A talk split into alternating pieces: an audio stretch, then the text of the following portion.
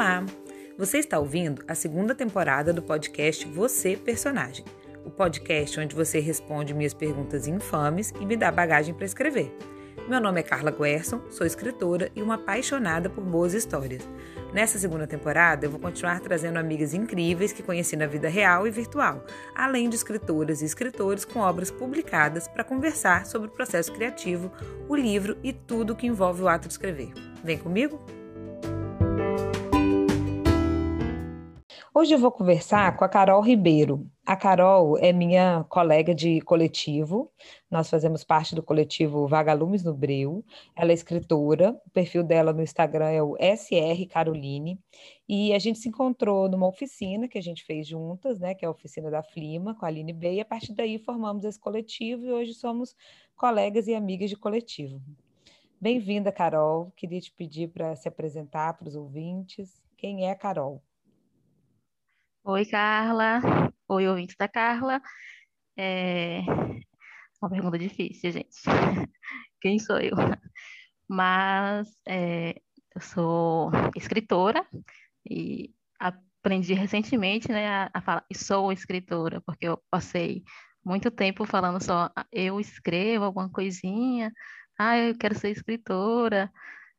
E acho que chegou é, o momento de falar, sou escritora, porque eu já escrevo há algum tempo. Então, ter a coragem de dizer isso, sou escritora. E sou formada em letras, também é recente, porque eu tenho 20. Ai, eu falo que eu tenho 25 anos. Porque eu me perco na minha própria idade. Eu tenho 20, 26, 26 anos ou 27? 26. Esqueceu. É, a pandemia me deixou louca. Não é importante. Mais de 20. Mais de 20. Entre 20 e 30 anos. É, sou formada em letras. É, me formei esse ano. Ainda não atuo na área, né? No caso, eu formei com habilitação para ser professora, uhum. não bacharel. E sou baiana, do interior da Bahia, não de Salvador porque quando a gente fala que é baiano, todo mundo pensa em Salvador, né? É. A Bahia é enorme. Carol, separei uma pergunta para conversar com você, é, que eu escolhi ela por causa de uma impressão que eu tive sua. A gente não se conhece pessoalmente ainda, né? Mas seguindo pelo uhum. Instagram e pelo pouco que, é, às vezes que a gente se encontra também virtualmente, eu percebi que você é uma pessoa séria, né? Assim, de semblante sério. Mas é, à medida que eu fui te seguindo e trocando ideias com você, eu vi que não era verdade. Você não é uma pessoa séria, uma pessoa que brinca, que faz ironia. E aí, outro dia, eu estava é, vendo um Instagram de outra pessoa e ele postou um meme. Essa pessoa postou um meme que me lembrou esse assunto. Sabe se me lembrou? Você falei que queria conversar sobre uhum. isso com Carol. E o meme era assim: é, não me cobre sorriso, não sou uma princesa da Disney. Achei muito graça, sabe? Do tipo, eu achei engraçado, era uma, era uma princesa assim meio chateada, do tipo. E aí eu fiquei pensando muito nisso, era um meme bobo, mas fiquei pensando em como que às vezes a gente. É, sei, eu acho que o mundo de alguma forma espera que as mulheres estejam sempre rindo, né? É uma coisa do, do ser simpático, do ser, sei lá, fofo. E aí eu, eu lembrei de você, eu posso estar errada, é uma suposição que eu estou fazendo sobre você, mas eu acho que você não é uma pessoa que está o tempo todo rindo, mas tem um senso de humor apurado, né? E que você demonstra na hora que você quer demonstrar. E uma das perguntas da ficha de personagem era sobre isso. Eu falei, bom, vou fazer essa para Carol para a gente conversar sobre isso. A pergunta é: o que te faz rir? Como é o seu senso de humor? O que você acha ridículo ou idiota? E se você ri de coisas desse tipo ou não? É, é, é um erro, assim, de principiante, né? Achar que eu sou uma pessoa séria, mas é muito comum. A pergunta mais comum que me fizeram ao longo da minha vida, assim, desde, desde sempre, é se eu sou evangélica. Como assim? Sempre me perguntam, você é evangélica? Eu falo, não. Por causa do meu jeito sério, né? Do, do jeito que eu me porto, que eu me coloco no mundo. As pessoas acham que eu sou evangélica de alguma forma. E talvez já tenha dois julgamentos em um só aí, né? Primeiro de achar que todo evangélico é sério, né? Que já é sim, uma coisa sim. interessante. E outra de achar que por você estar sério no momento, você seria, nossa. E aí você responde, não. Eu só falo não, nem, nem me aprofundo muito, porque eu sou o contrário de ser evangélico. Sei que existe, eu sou o contrário. Eu não tenho religião nenhuma, não sigo religião. Mas aí você não aprofunda, você só fala não e pronto. Não, é. Se a pessoa me pergunta se eu acredito em Deus, aí é mais complicado. Mas como só pergunta se eu sou evangélica, eu respondo que não, e a pessoa já fica satisfeita com a resposta, tranquilo. Eu sou uma pessoa muito engraçada, para mim mesma, né? Porque eu me faço as piadas, eu mesmo rio das minhas próprias piadas. Melhor tipo. Ninguém precisa rir, eu, eu rindo das minhas próprias piadas. Eu sou tá uma bom. pessoa engraçada, eu mesmo acho, então. É, eu adorei. mesmo acho. As pessoas geralmente não, não acham graça, muita graça das minhas piadas, mas eu acho, eu me faço feliz. Não, e tem uma diferença já aí, que é o seguinte: uma coisa é a pessoa ser simpática, no sentido de ficar rindo, né, para todo mundo, e outra coisa é ser engraçada, né? Nem sempre Sim. uma coisa combina com a outra também, né? Não precisa ser a mesma pessoa, né? Sim. Mas você se acha engraçada, mas você. Por que será que as pessoas acham que você é séria? Porque você inicialmente é mais tímida? Ou, ou não? É só porque você não gosta de ficar rindo para qualquer um? É, eu acho sim, pela timidez, suposta timidez. É porque eu sou mais reservada, mais na minha. Eu tenho assim uma dificuldade de estar, tipo, conversar em grupo, um grupo muito grande. Uhum. Eu sou muito observadora, gosto de observar, catar informações para depois transformar em piadas mais tarde para as pessoas. Não, e isso é muito interessante numa escritora, né? Ser observadora, porque aí você vai absorver aquilo ali e transformar em texto depois, né? E seus textos são engraçados? Tem um toque de humor, assim? Eu comecei escrevendo assim mais com humor, mas eu vi que não era muito a minha praia, assim, de Sua área. escrever, mas que é um, vai um pouco para crônica, né? Usar humor para escrever, vai assim para usar as palavras. Eu vi que não, eu não tinha muitas condições de continuar, né, assim, escrevendo dessa forma mais engraçada, porque eu gosto mais de escrever uma coisa mais sombria mesmo, trazer Mais mais esse, densa. mais denso, mais sombrio. Esse meu lado mais sombrio que também, meu humor também sai um pouco daí, né? Dessa coisa sombria, mais. É um humor, às vezes, baseado numa dor, né? Porque isso também é uma arte, fazer humor a partir de um assunto denso, de um assunto difícil, é uma arte difícil também, não é qualquer pessoa que consegue. Porque também você não pode ser insensível de brincar com uma coisa que não é objeto de Não. brincadeira, né? Ah. Mas eu, eu, eu fiquei pensando, você falando, eu lembrei daquele seriado que você me indicou, que é o Derry Girls, né? Que chama. Isso, isso. É, é- o é que eu acho engraçado. Sim, É é justo, é justo isso, né? É um seriado que ele faz humor com assunto sério. E ele te faz Uhum. refletir ao mesmo tempo que te faz rir, né? Isso. Né? A comédia pastelão. Isso, exatamente. É um humor que faz o. Eu lembro que o, o assunto principal é a questão da, da separação lá entre católicos e protestantes, né? Da Isso. guerra, da época. E ele faz humor com isso mesmo, né? E, e mesmo assim a gente, a gente ri e fica triste ao mesmo tempo. Eu, é, realmente é, um, é uma arte difícil de dominar. Sim, sim. Eu já indiquei essa série no meu Instagram. Aí uma amiga minha é, falou- ficou interessada, falou, vou assistir. E ela é bem é religiosa, né? Ela é evangélica. Eu falei, pode assistir, mas talvez você não goste tanto, porque, Eu não né? me Ela, responsabilizo. porque ela sendo religiosa vai fazer piadas com isso. É, Eu acho engraçado porque eu não sou religiosa. Talvez quem seja católico e é, protestante não não vai achar graça, né? não, eu é, não sei. Eu acho que talvez ache graça, desde que a pessoa se permita é, rir das próprias coisas, ou rir, Sim, sim. ou que a pessoa esteja tão segura da decisão que ela possa rir daquilo. Por exemplo, uma das piadas que eles fazem também, sem ser relacionada à religião, eles fazem uma piada sobre a, a personagem lésbica, né? É, é, ela faz uma piada sobre ela mesma, assim, né? Ela fala, até o contexto que ela se assume é engraçadíssimo, né? Não vamos dar muito spoiler, né? Mas é um, um contexto engraçado que ela é tirada do armário e, e eu lembro que tem nesse episódio tem piada da mãe, eu acho, da personagem ou da, daquela tia. Ah, eu acho que é do avô, que o avô fala assim, elas vão no encontro com protestantes e católicos e fala, vai ter gente da sua raça lá, vai ter gente... A menina nem entende, a menina fala, não entendi. Ah, gente igual a você, tipo lésbica, né? Querendo fazer Aham. referência à, à orientação sexual. E aí a menina fica toda. Ela, ela mesmo ri, ela fala, ah, deve ter gente como eu entre as, entre as protestantes, né? Entre, porque ela é católica.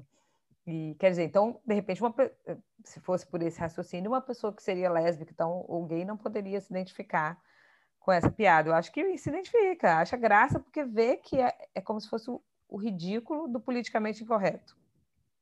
Sim, sim. Mas assim, eu acho que religião é as pessoas costumam levar mais assim, mais a sério mesmo. Aí, Entendi. Ser mais radical, pega, né? É, é uma coisa muito mais séria, assim.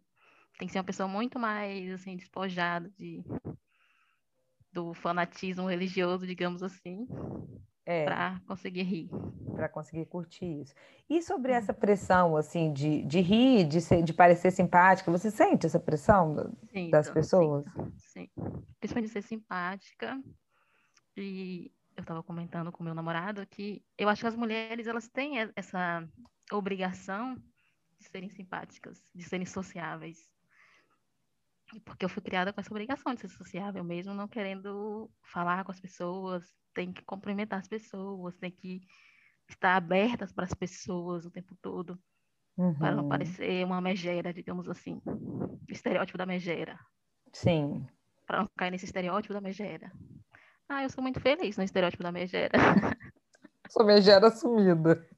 Você falou em Megera, me lembrou daquela novela que é baseada na, na peça, né, de, de Shakespeare, da, da, Megera Domada, e que teve uma novelinha que, que mexeu com isso, não lembro o nome da novela, mas tinha... O Crave Rosa. É o Crave Rosa, isso mesmo. É. E tinha essa personagem, então, que era a Megera Domada, e, meu Deus, relembrando agora quanto machismo, né, na, na piada sim, em si, né, de você o próprio fato de você tratar uma mulher que não quer se submeter a tudo que, que o patriarcado estava impondo ali como uma megera, só por isso, né? Já reflete bastante do, do machismo no, no discurso, né? E eu acho que tem machismo nesse discurso de você tem que ser simpática, né? Você tem que ser aberta. Um homem, quando não é aberto, ele é taxado de quê? Talvez tímido, talvez introvertido, né? Sim, sim. É, não é, é tipo, é, ele pode ficar mais na dele, tudo bem, é uma pessoa séria, é até elogiado, né? Uma pessoa séria e tal.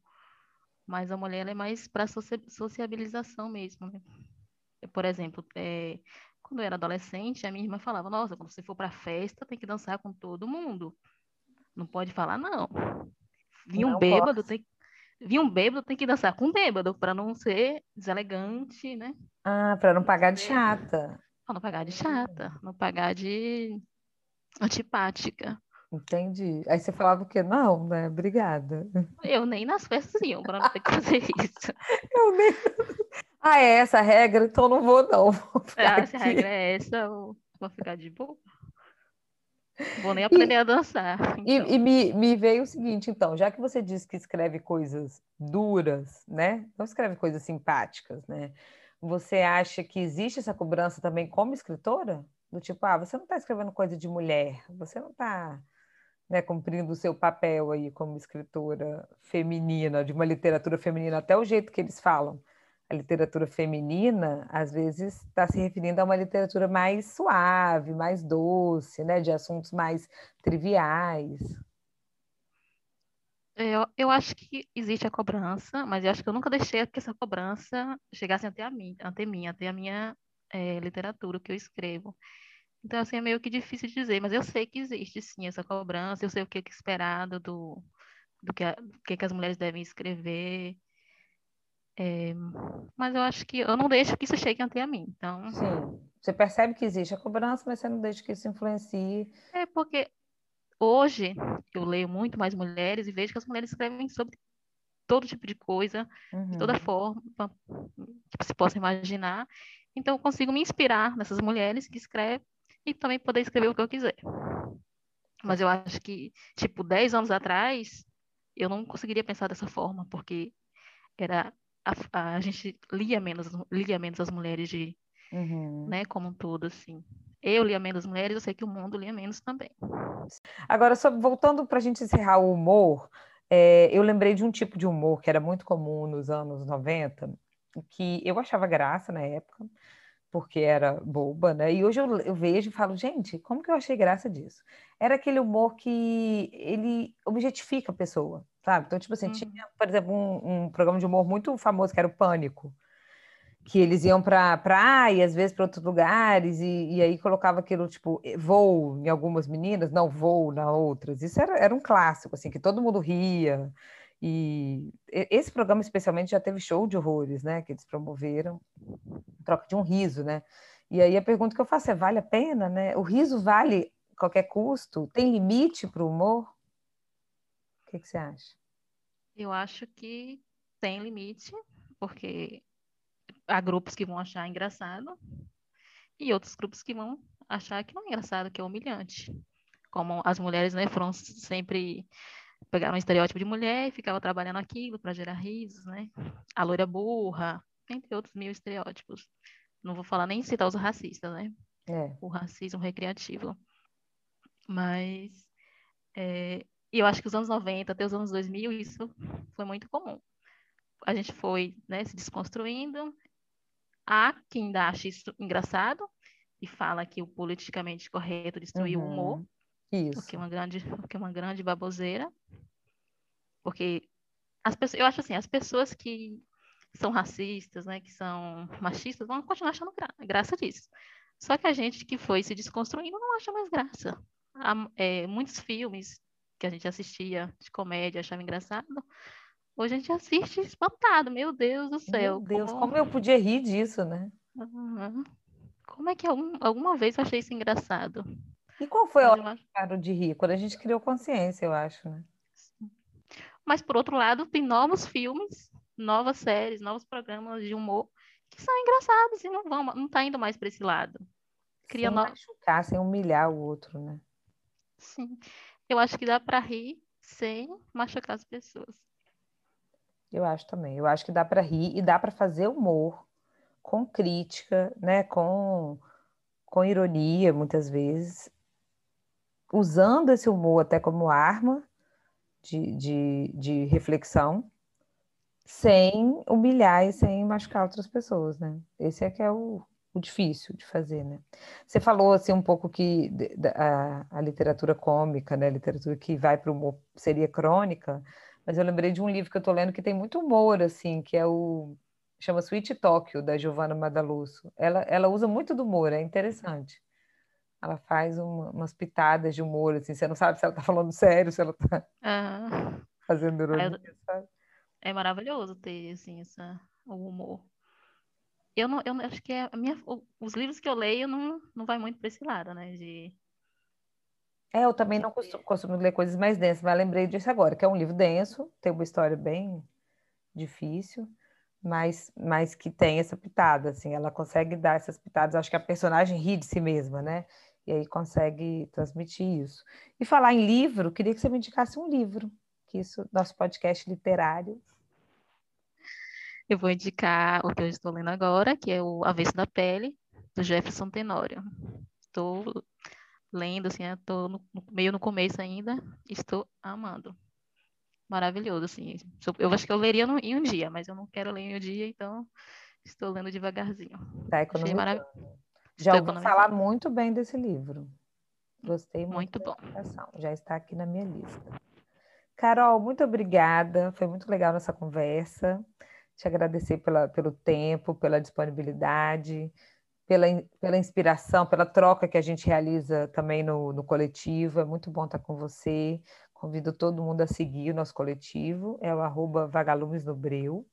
E agora é hora de você deixar um recadinho final, igual na Xuxa. Você quer mandar beijo para quem? é... Beijo, acho para ninguém, porque eu sou mal-humorada.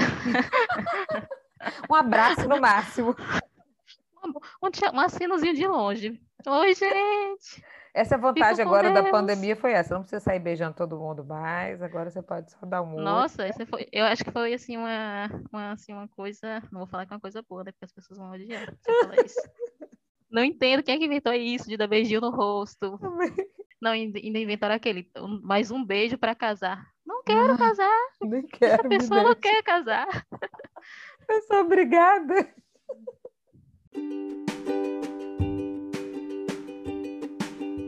Você acabou de ouvir mais um episódio do podcast Você Personagem.